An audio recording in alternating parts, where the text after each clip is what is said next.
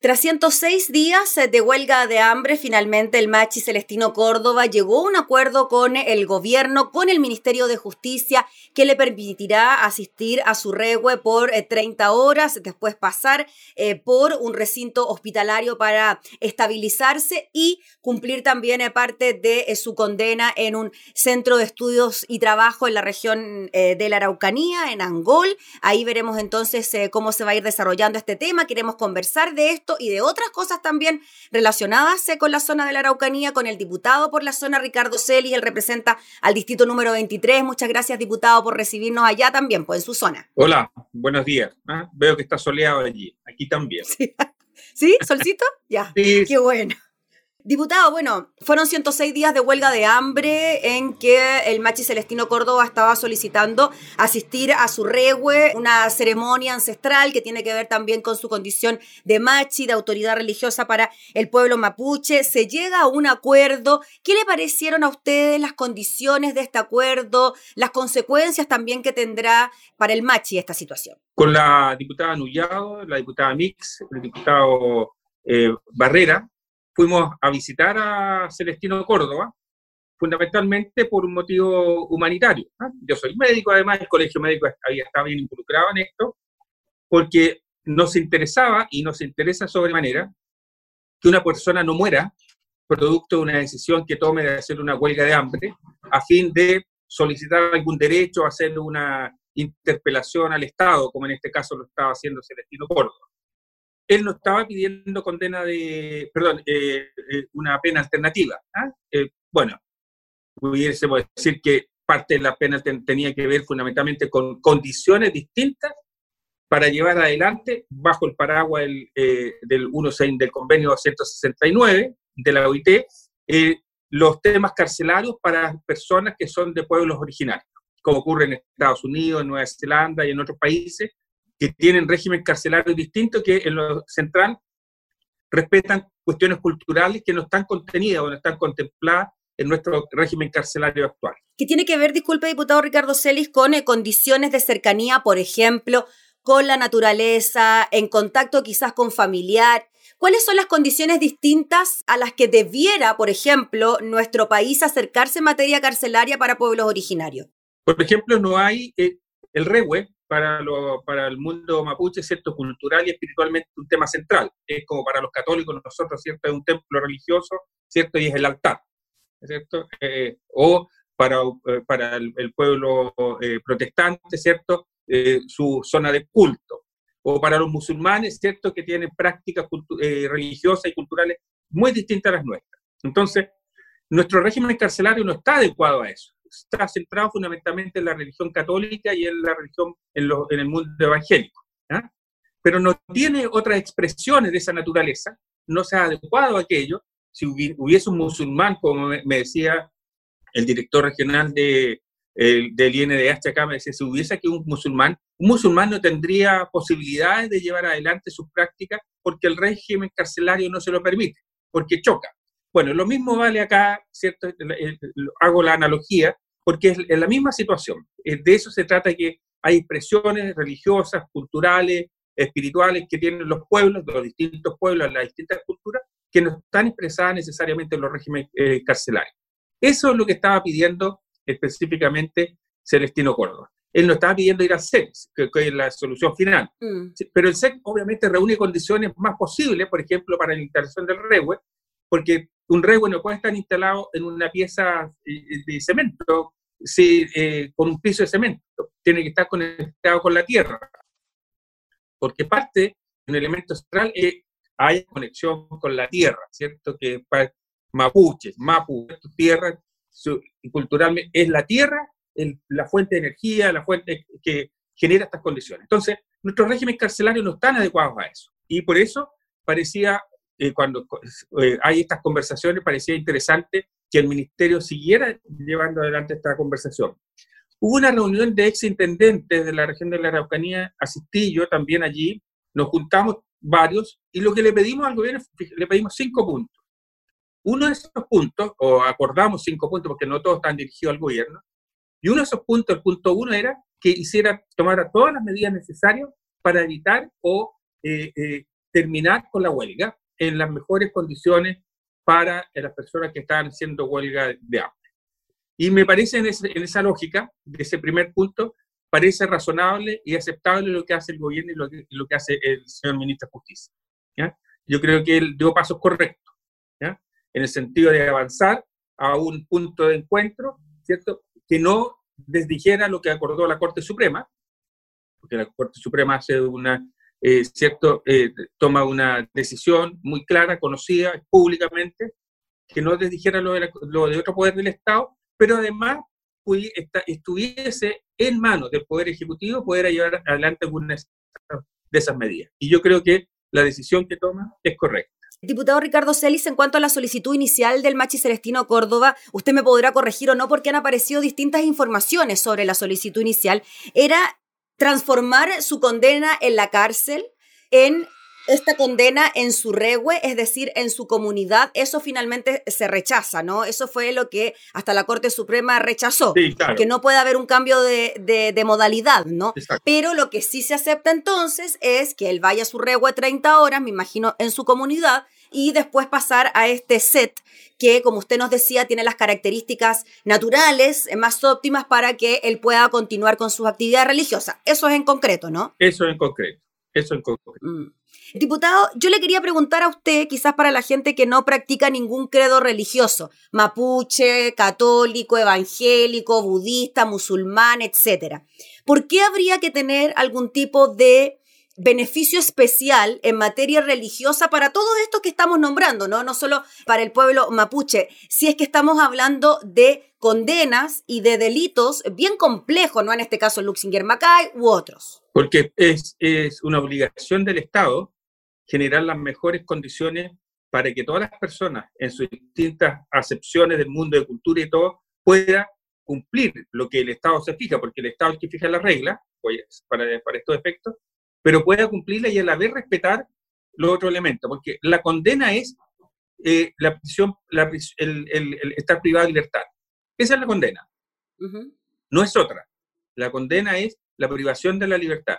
Todos los elementos distintos que están vinculados a los efectos de la privación de la libertad son temas que el Estado debe conversar. Por ejemplo, si eh, puede haber un venusterio, ¿cierto? Si pueden las personas, las personas privadas de libertad pueden tener vía, eh, vía sexual con su pareja. El Estado pudiera decir, no, usted está, su condena es que usted está privado de libertad. Pero sí, obviamente, los derechos, ¿cierto? Eh, sexuales, ¿cierto? y reproductivos no están condenados. Lo que está condenado, la condena es la privación de la libertad.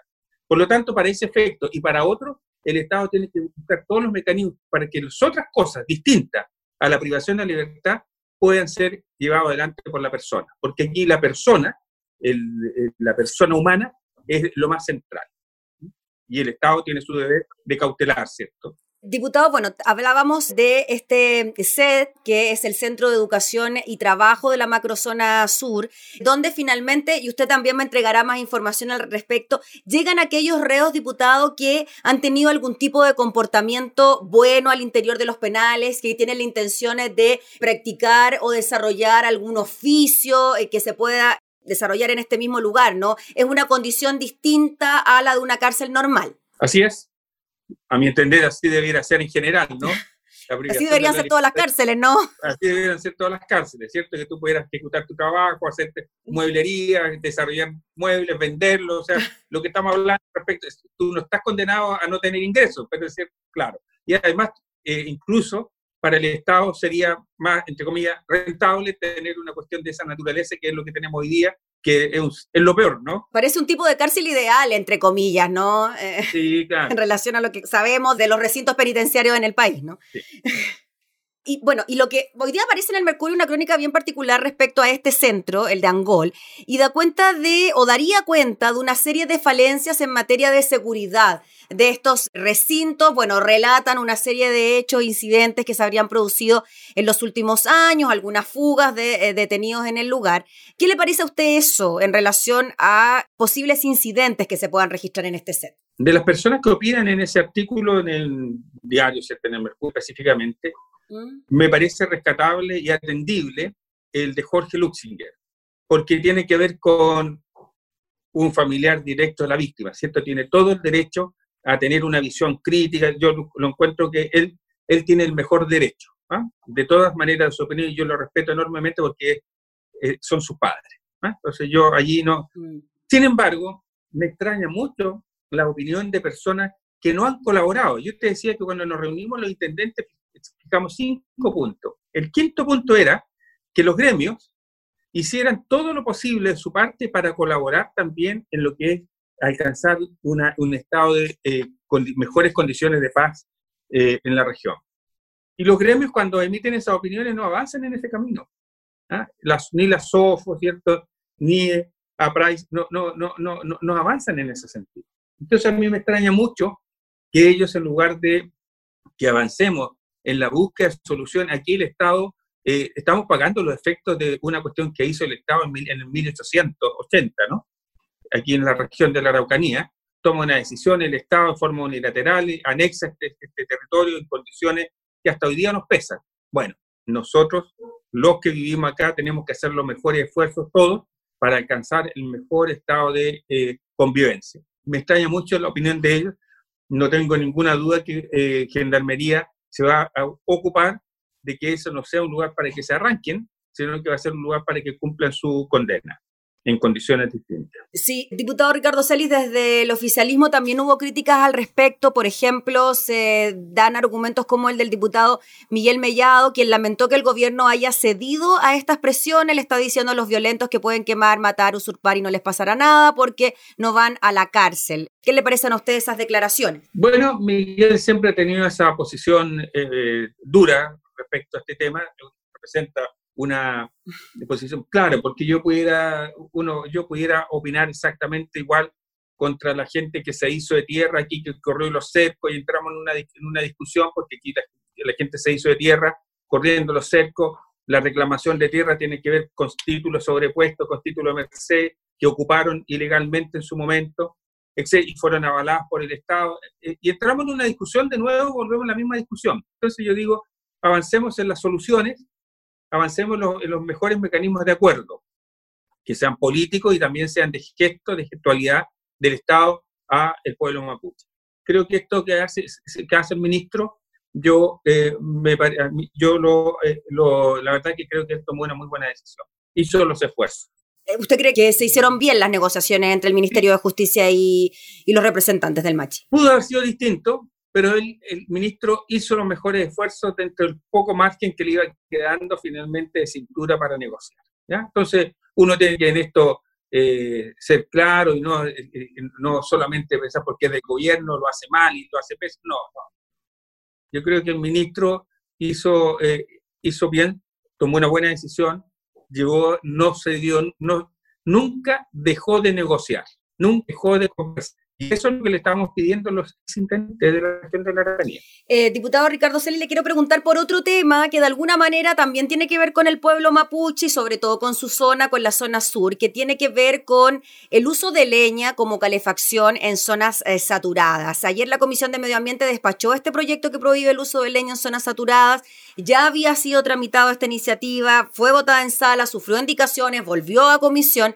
Em, si nos puede comentar un poquito, diputado, cuáles serían las condiciones finalmente para el uso de la leña y entiendo que usted también presentó una indicación que tiene que ver con la posibilidad de que los pueblos originarios puedan hacer uso de la leña. Sí, es un proyecto de ley que tiene dos artículos y tuvo 25 indicaciones. ¿ah? O sea, o sea, generó opinión, ¿ah? no cabe ninguna duda. Y cuando se estaba discutiendo pensamos que esto iba a pasar rapidito, ¿ah? yo, por lo menos tenía esa impresión en algún momento, sí. Todos creían igual que esta cosa era un trámite rápido y que en una sesión lo iba a pasar, pero no fue Dentro de los que, cuando vuelve a, la comisión, dentro de las indicaciones, la diputada Nullao y eh, algunos comuneros de la, de la zona de Osorno, hacia el interior, eh, fueron a la comisión e hicieron un planteamiento que me pareció interesante, que dice que ellos usan la leña de modo consuetudinario, de modo ancestral. La verdad es que ellos la usan en el campo, en, el tema central.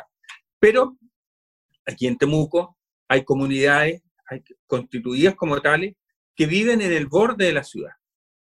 Y esta es una zona, esta es una zona saturada la de Temuco y Padre de las Casas.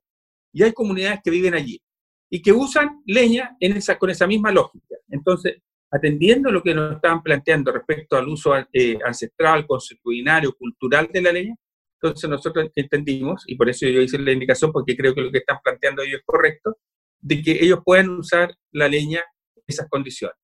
La restricción está fundamentalmente centrada en aquellas personas que tienen ingresos más altos, y suponemos nosotros que para saber que tienen ingresos más altos, dijimos los que tienen vivienda de mayor costo, sobre 1.200 UTM. Toda la vivienda en donde el Servicio de Impuesto interno, diga que su tasación eh, desde el punto de vista del Servicio de Impuesto Interno es de 1.200 UTM para arriba, ellos por este año estarían, desde que se publique la ley, que espero que sea el próximo año, ellos no debieran usar leña. Después, el año que le sigue, aquellas de 900 UF. Y para el, para el, para que, el que viene a continuación, para aquellas viviendas, todos los que están exentos del pago de contribuciones pudieran usar eh, eh, leña sin ninguna dificultad. Es, para las, es un punto de corte, el corte respecto a quien tenía mayor ingreso. Y entonces, al tener mayor ingreso, nosotros decimos, entonces puede buscar formas alternativas de calefaccionarse y no la leña que produce mucho material particulado y eso produce muchas muertes anticipadas a las personas. Sí, rápidamente traté de buscar aquí un conversor de UTM, diputado, estamos hablando de viviendas por sobre los 60 millones de pesos, ¿no? Que estarían imposibilitadas de utilizar la leña, o sea, las que tienen ese tope en el primer año y después a 900 UF. Perdón, UTM. Hoy día 63 millones 500. Sí. Por ahí. Sí. 63, 60, millones 326. de avalúo fiscal. Sí, exactamente. Que no es lo mismo que, el, avalúo, comercial, que es como entre 2,5 y 3 veces el avalúo fiscal. Para vivienda de esta naturaleza, ese es más o menos el valor comercial. O sea, estamos hablando para vivienda, ¿cierto?, de, de venta de 180, 200 eh, millones de pesos para arriba. O sea, los que tengan una casa de menor precio que esa, van a poder continuar utilizando leña para calefaccionarse y los que tengan casas que son más caras que esas no podrán utilizar leña y tendrán que utilizar otro mecanismo de calefacción. Sí, después eso de 900 UF que baja, ¿cierto? Eh, ¿Mm? eh, UTM, perdón, eh, UTM, después 900 UTM para el año siguiente. Y ahora, justo esto se cruzó con esta decisión que toma el gobierno de, de empujar la calefacción, la calefacción eléctrica. ¿no? Con estos calefactores especiales de bajo, de bajo consumo, ¿cierto? Y además una rebaja de la tarifa. Así es que yo creo que hoy día el 85% de la materia energética que está aquí en la región de la, eh, por ejemplo, en Temuco y Padre las Casas y en general en la Araucanía, es eh, a base de leña. Por lo tanto, la contaminación por material particulado viene fundamentalmente de la leña, como, como agente eh, contaminante material particulado fino. Ahora, si tú le sumas que con esto finalmente, ¿cuántas viviendas se van a ver afectadas? Más o menos el 15% de las viviendas. Entonces, el 85% vamos a bajar a un 70% de uso de leña. ¿eh? Y espero que con las medidas del gobierno del uso de energía eléctrica bajemos a 60, ¿te fijas? Entonces, ya se va diversificando más la materia energética y la carga de material particulado fino que produce tanto daño en las personas, especialmente en niños y adultos mayores, en el aparato cardiorrespiratorio y muertes anticipadas, eh, obviamente eh, evitamos ese tremendo daño en salud. Y, y como alternativas. Sí, diputado, en relación a los mapuches, cortito, la posibilidad de que ellos puedan utilizar la leña es para tanto ritos religiosos como para calefacción, no sé, cocción de alimentos, para cualquier uso, digamos. Sí, claro para el uso diario. Perfecto. ¿Y se tiene que acreditar la ascendencia mapuche? Sí, todos los que están inscritos ¿cierto? en el registro de la CONADI o que están eh, inscritos en el registro de comunidades Listo. ¿eh? y asociaciones que están establecidos en la ley. Sí, falta todavía trámite para esta iniciativa, ¿no? Se aprobó recién en general. Sí, tiene que ir a la sala ahora, de nuevo, para aprobar las indicaciones, como viene con las indicaciones. Si se aprueba allí, así en el término que está allí, va a el Senado. Perfecto. Ya pues, diputado Ricardo Celis, le agradecemos enormemente por el contacto. Que esté muy bien, que tenga buen día y saludos a la gente de su zona. Listo. Igual cosa. ¿eh? Gracias. Saludos por allá, por la... Un abrazo. Eso, que esté muy bien. Era el diputado Ricardo Celis, representante de la región de la Araucanía, hablando precisamente de temas que tienen que ver con su región.